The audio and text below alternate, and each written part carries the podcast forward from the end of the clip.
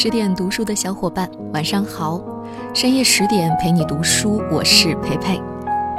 今天是农历腊月二十五，离过年越来越近了，离回家也越来越近了。今天晚上要和你分享到的是来自于十二的文字。我想带一个靠谱的人回家，不知道会不会说出你的心声。又快到了春节。想到一年一度的催婚大戏即将上演，很多人已经开始头疼。但帮助大家抱怨父母，我想并不能缓解你们真正的忧虑。于是，分享一下我自己的人生经历。我和先生是相亲认识，并且我身边有好几对朋友都是朋友介绍相亲认识结婚的，所以我觉得相亲不过是认识异性的渠道之一。但前提是你自己得知道。你到底想找一个怎样的人？什么样的人才是靠谱的人？平时也有一些单身的姑娘，希望我帮他们介绍男朋友。可问起想找一个什么样的人，他们往往含糊其辞地说：“看感觉。”又或者一脸懵懂地说：“你看着办。”如果朋友和父母都不知道你到底希望找什么样的伴侣，他们就只能按照自认为的标准来介绍，甚至。只要是单身，都不妨试试的介绍心态。人生最大的幸运是遇到一个人，他不仅把你当做一个女人，还是一个拥有独立人格的女人。在感情里，他既不把你当保姆，更不会把你当成一个妈。他选择你，就是欣赏你的独立，同时也能尊重你作为一个人应有的权利。选择工作还是当主妇，愿意生几个孩子，希望过什么样的生活？即使在婚姻中，女人也应该有选择的权利，而不是被另一个人的意志绑架。人格独立，两个人就会各自负责，而不是总在吵架。到底是谁不够负责任？谁是罪魁祸首？两个人即使结婚，也依然有各自的空间，有各自的朋友和生活圈。这是人格独立最大的好处，不容易厌倦彼此，总能发现彼此身上又有成长和改变。聪明的男人和女人都不会过多去问对方的过往情史。快三十岁的人，谁没有一点过去的故事？我相信很多人心里都会有一个曾经最喜欢的人。当一个真正携手一生的人出现之前。要求一个人没有过去，甚至一认识就把你当成此生最爱，这是不现实的。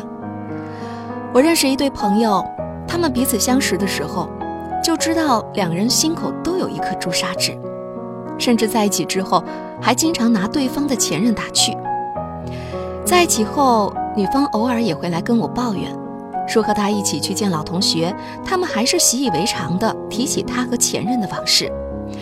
打量的眼神里都在拿他和前任做比较。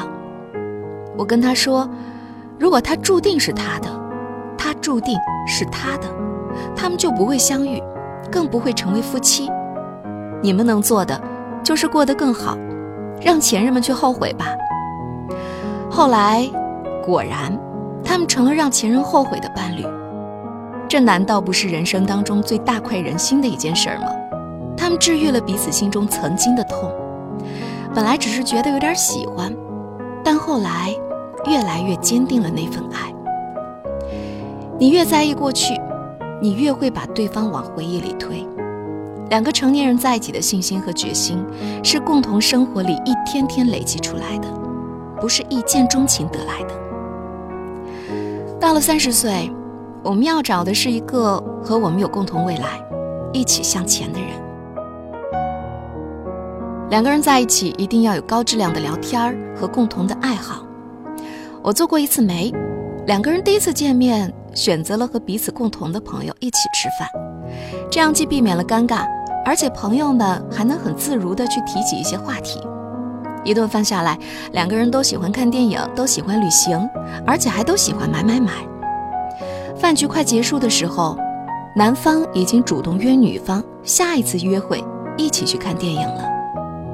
但我想，这样成功的相亲，首先是因为介绍人都充分了解对方，并且大家都处于相同层次的生活圈子里。所以，女人一定要更优秀，更有见识，让自己先成为一个有趣的人，这样你会避免很多尴尬的催婚局面。因为大家真的知道，只有什么样的人才能匹配你。我曾经写过，足够优秀的人彼此遇见，很容易就成为对的人，因为相同层次的人，往往关注差不多的话题，有着差不多的生活爱好，很容易吃到一起，玩到一起，谁也不会觉得高攀或者低就。这样的爱情和婚姻，晚一点来也没关系。而且，正因为我们都想要这样的相遇，所以真的不用急着找自己的婚姻伴侣。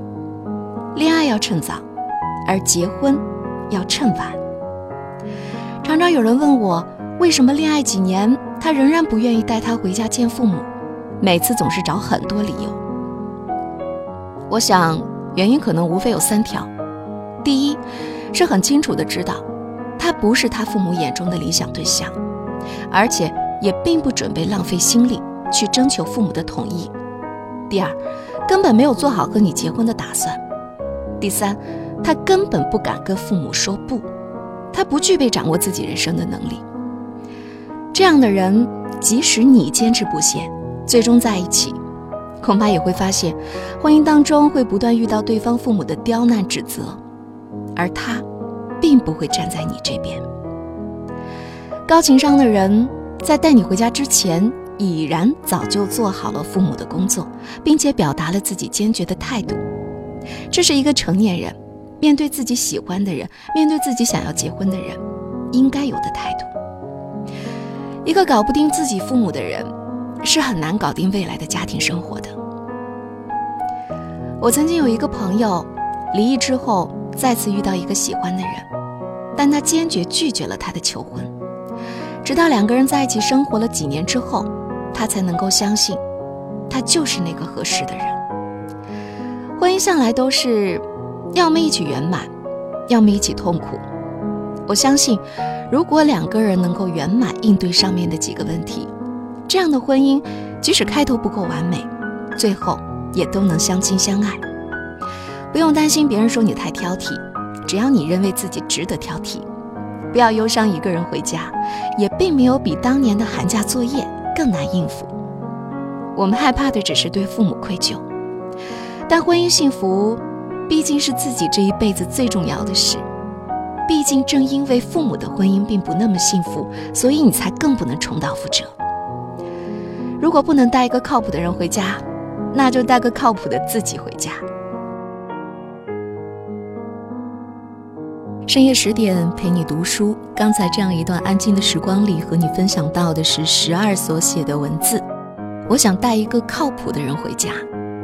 感情是这个世界上最不能勉强的东西，就像十二在文章中所写的，可能两个人谈了很长时间的恋爱，但是对方却始终不愿意带你回家，即使你坚持了，可能结局也并不美好。一个连带你回家的勇气都没有的人，应该也很难搞定你们未来的家庭生活。所以，如果暂时还没有靠谱的人让你带回家，不要着急，先让自己成为一个靠谱的人吧。总有一天会带一个靠谱的人回家，你说呢？